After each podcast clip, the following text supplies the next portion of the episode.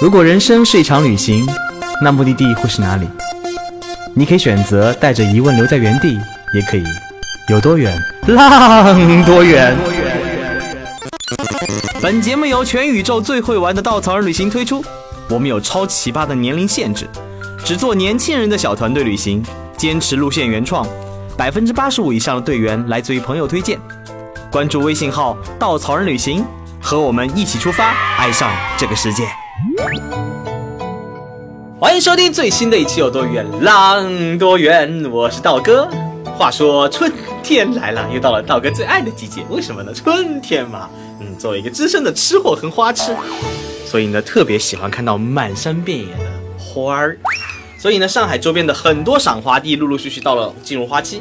我们今天呢，请来了两位道道工作室的资深花痴，一位是我们的常客小卡，大家好，我是小卡。一位是我们的短线男神小树，大家好，我是小树。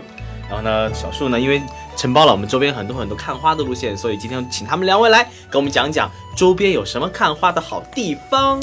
呃，我觉得就是本身的话，呃，其实有很多看花的地方，比如说，呃，三月份我们最多的就是看油菜花。啊，除此除油菜花以外，其实的话，我觉得江南的春天它是很美的，所以还有一些杜鹃花、樱花、桃花，甚至一些啊，在春天长枫叶和那个梅花的地方。其实春天真的是万物复苏的好时间哦，包括绿芽儿开始发芽啊，绿叶开始发芽，很多花儿开始从地里冒出来，嗯，动物也到了什么的季节，所以春天一直是道哥最爱的季节。嗯，刚刚也说花花儿嘛，在这个时候那个万物复苏，所以。江浙沪一直是整个中国看油菜花最好的地方，然后除此之外的话，大家都觉得哇，看樱花一定要去日本看。其实呢，江浙沪有很多很多看樱花的好地方，我们这期节目当中给大家一一去扒。哎，小树，这次你应该是在今年年初去了趟江浙沪探路，对吧？对的，没错，我去了婺源。你好像不是每你不是今年去，你每年都会去。对的，好多路线都是我做的嘛。嗯 嗯，所以呃，现在天气暖和了，好多地方的话春春暖花开了。然后最引人注目的可能就是那个黄灿灿的油菜花，很黄很暴力哦。对，其实，呃，油菜花这个东西的话，整整个中国的话呢，都分布有，从台湾一直到云南，到贵州，到四川，到西北。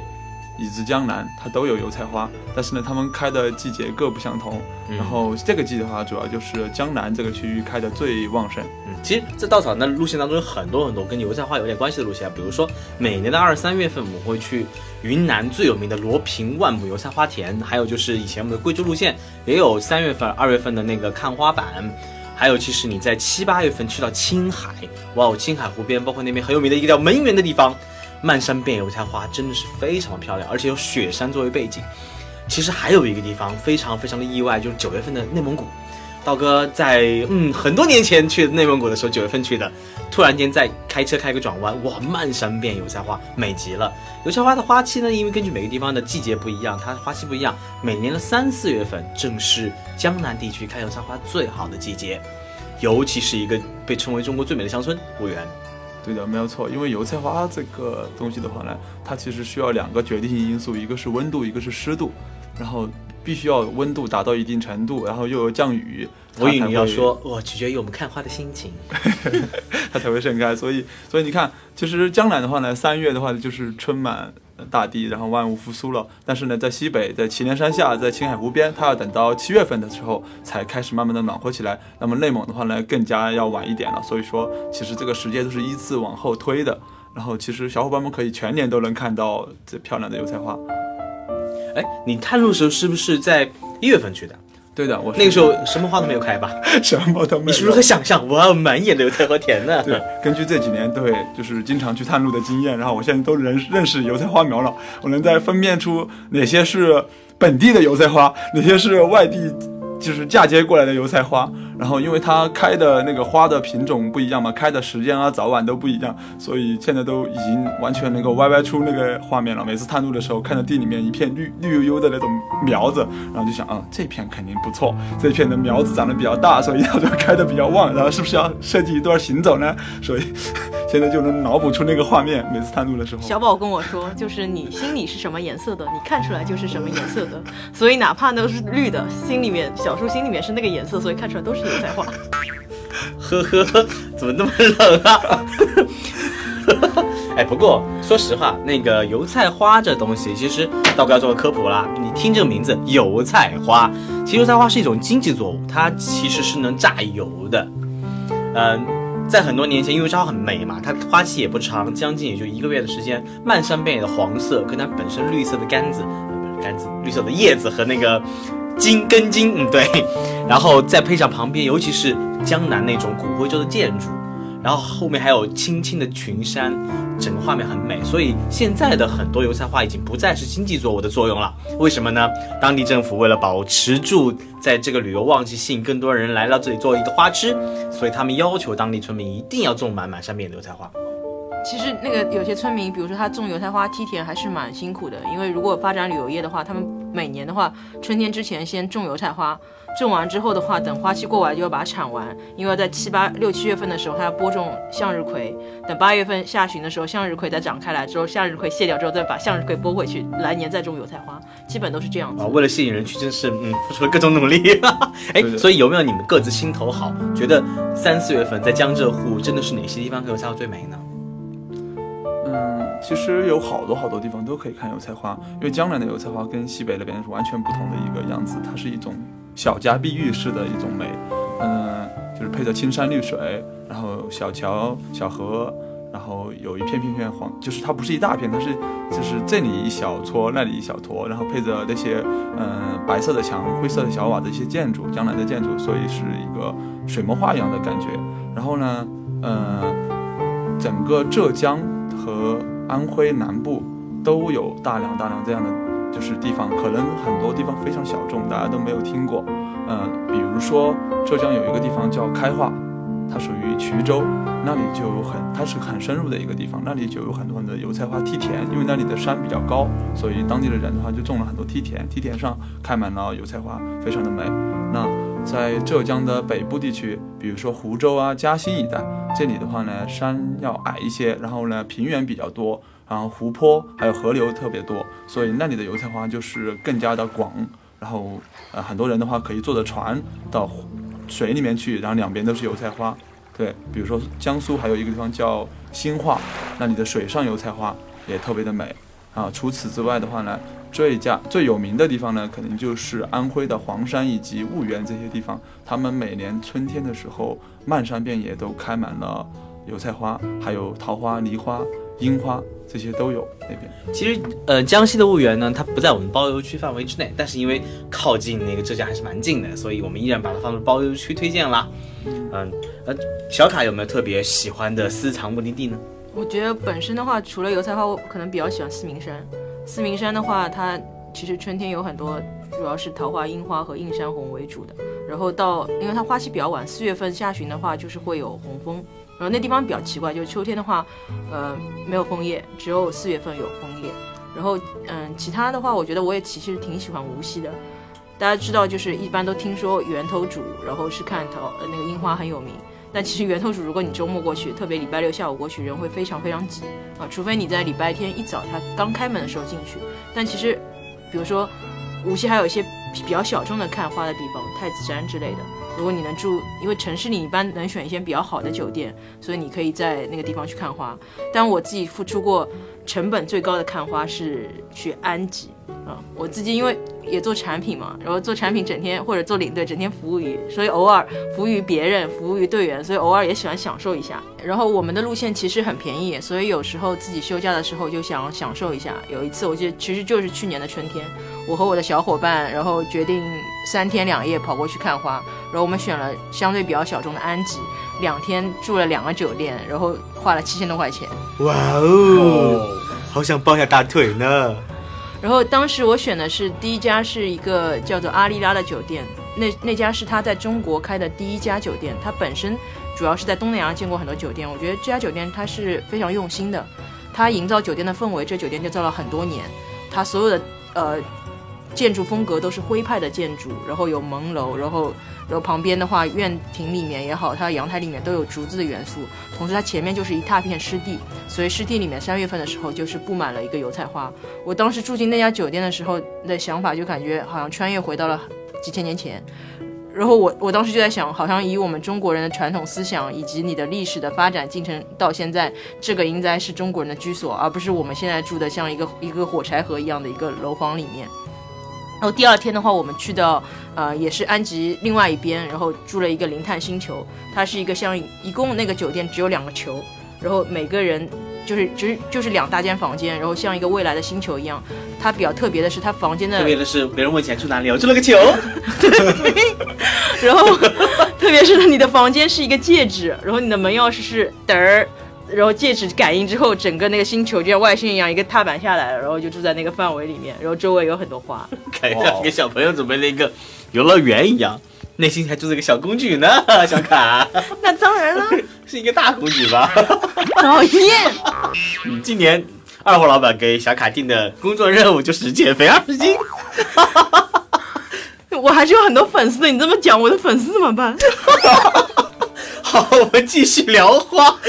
好，道哥说下我最喜欢的一个看花的地方，那个地方叫新安江。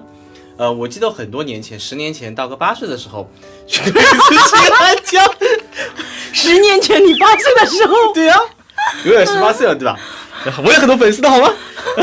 然后去到新安江，因为新安江那边整个它是新安江是入到千岛湖水库的嘛，呃，然后新安江周边真正真正可以呈现完全呈现水墨画的一个风格，旁边那种小青山，它不是很高的山，连绵起伏，然后那个时候三四月份，江南又是特别烟雨朦胧，旁边种满了油菜花，然后还有很多田埂。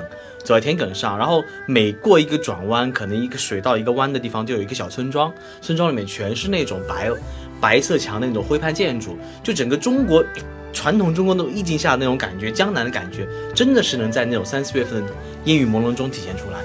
这样的油菜花跟这样的建筑合在一起，哇哦，感觉自己都变瘦了呢。滚！其实好的风景背后，你真正让你产生深刻记忆的，一定风景背后那些故事。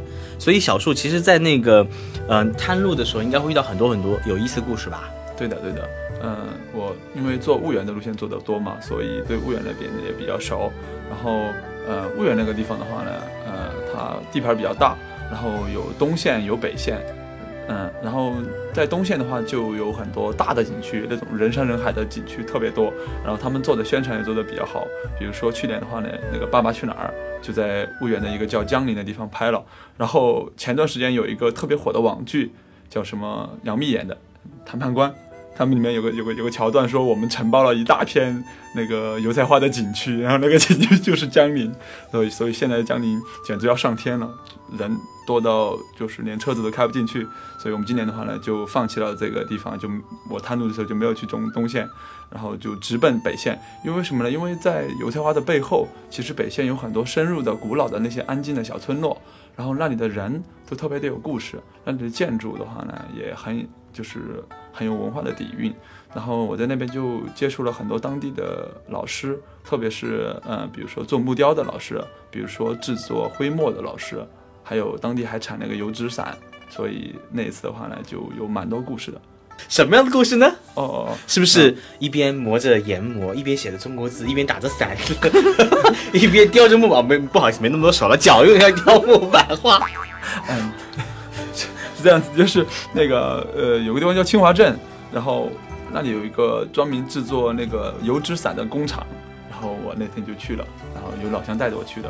去了过后呢，我就参观了他们各个的环节流程嘛。然后有的人在制作那那个伞伞柄，有的人在上面就是做那个伞的面，然后它是油纸伞的，然后浮在上面。有些人在上面画画，然后雕花，然后最后还要裹一层桐油。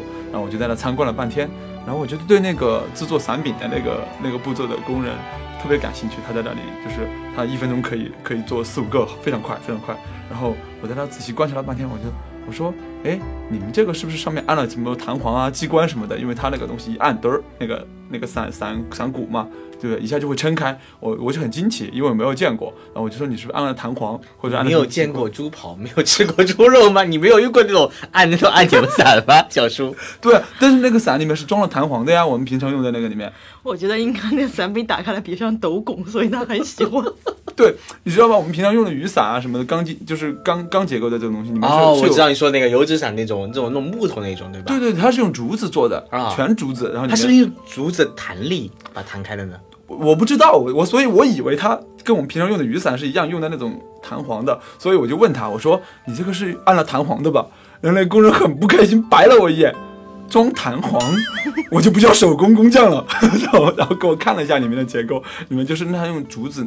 竹子本身就有弹性，嗯，它非常精巧的设计了一个机关，就是一个有榫卯一样的结构在里面，只要一按下去，另外一头就会翘起来，然后就会把那个上面的那个伞柄给撑开，特别的，我觉得当时震撼到了被，嗯，但是因为这个点的话呢，它的场地很小，然后很很窄，所以后来在综合考虑下的话呢，就没有放在我们的路线里面去。但是呢，如果大家自己去那边玩的话，倒是真的很很建议大家自己去参观一下啊，这个故事。然后还有一个故事，就是呃，那里有个村子叫李坑村，是当地的一个文化底蕴特别深厚的村子。然后出了好多好多的以前的进士啊、文化人、大大官都从那边出来的。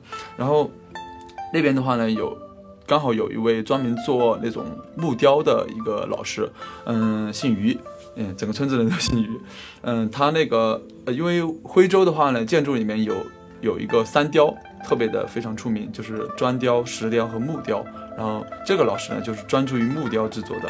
然后同时的话呢，这个人很有趣，他是一个，我觉得他性格比较孤傲和清高。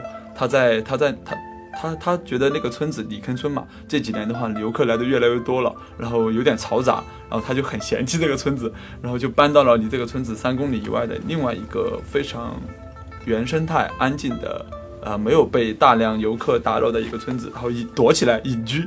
然后自己从那里买了一块地，然后造了一间房子，然后取了个名字叫晚文堂。我问他为什么叫晚文堂，他说，他说那个呃《论语》里面不是有一句“朝闻道，夕死可矣”嘛？他说我要是晚上听了道理的话呢，那我死而无法无憾，所以他叫晚文堂。然后他说他要重新把这个他们。祖先的那些辉煌的事迹重新震撼起来，所以他建了这么一个宅子，然后作为自己的一个工作室，然后隐居在这片就是山水之中，然后整天的话呢，他特别擅长诗词歌赋，整天就在家里面研习如何去写诗写词，然后其他时间的话用来做木雕，嗯，然后呃，我当时就在那里跟他本来是聊这个商业合作的嘛，问他有没有可能我们团队过去能够在那里开展活动。然后他刚开始的时候，他没有接过团队，所以他不是很愿意。他说：“哎呀，我这个地方场地比较小，然后平常也没有接过，你们这么多人，我该怎么弄啊？”然后我就跟他聊聊聊聊。然后突然我看到他旁边就是有一个书签，上面他自己龙飞凤舞写了这么这么几笔。哎，我说你你平常练字啊？他说：“对，我喜欢写诗。”然后。我们觉得居然就开始聊诗词了，因为我平常我自己也很喜欢看嘛。然后聊着聊着就觉得，他说：“哎，你年纪看着不大嘛，还懂这些啊？”我说：“平常我自己喜欢写字，喜欢看诗嘛。”然后后来就从诗词歌赋聊到人生抱负，然后居然给他说通了。他说：“哎，然后就说，哎，你们这些年轻人还现在还有这样喜欢就是这些传统文化的年轻人吗？因为他以为。”这些年轻人都不喜欢这些东西了。然后我告诉他，其实道道的年轻人的话呢，都很喜欢去了解当地的文化，喜欢跟当地人交朋友，去深入的去听他们的故事。所以，然后我说你这个好久也怕巷子深啊。然后我说我给你带更多的年轻人去了解你这个木雕，去就是嗯去做宣传，其实也有利于这些建筑啊这些里面的保护。然后就这么聊聊聊聊了，就他就居然就同意了。后来我们成为他第一个接待的一个团队，在那边。嗯，上周我刚刚带完首发团，然后效果非常好，大家都很喜欢老师，然后都纷纷加了微信相约，然后以后要去找他玩。哎，油菜花开的怎么样了呢？嗯，现在这个季节的话，油菜花开的非常旺盛，然后我们走到，他们在这个田间地头里面都不想出来了，拍照拍的。嗯，妹子们都穿的美美的，有穿汉服的，然后有有穿什么各种裙子，红裙子啊，过来。听说你还跳舞了。对我尬舞了一段，现在现在带队的话就靠两样东西嘛，一是卖萌，二是尬舞。没有小说里还有那么多诗词歌赋，作为一个诗人，一边念诗一边跳舞，就是哇哦，这画面挺美。哎，其实三四月份真的是出行的好时间，稻稻嗯那个。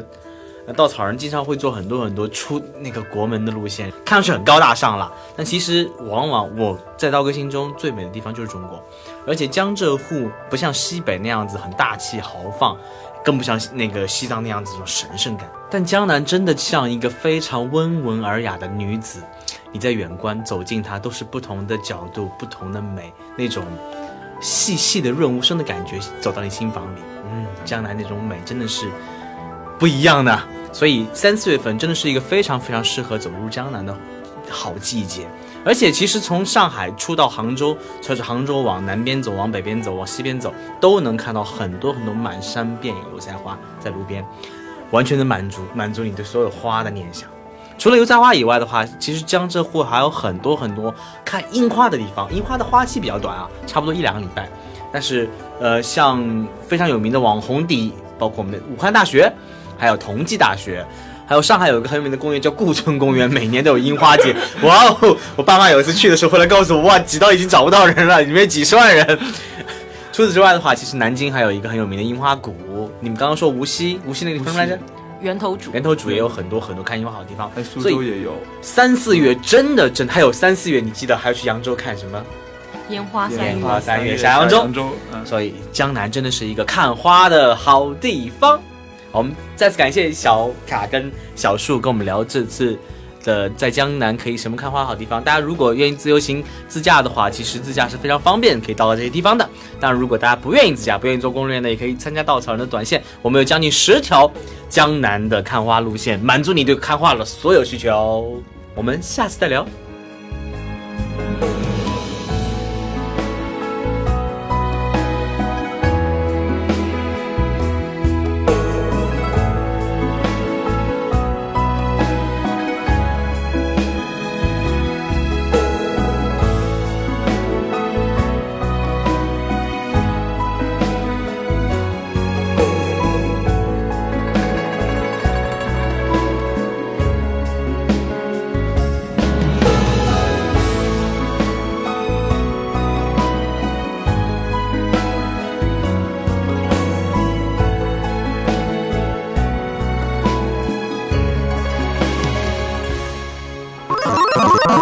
请搜索“稻草人旅行”，和我们德艺双馨、颜值出众的领队一起出发，爱上这个世界。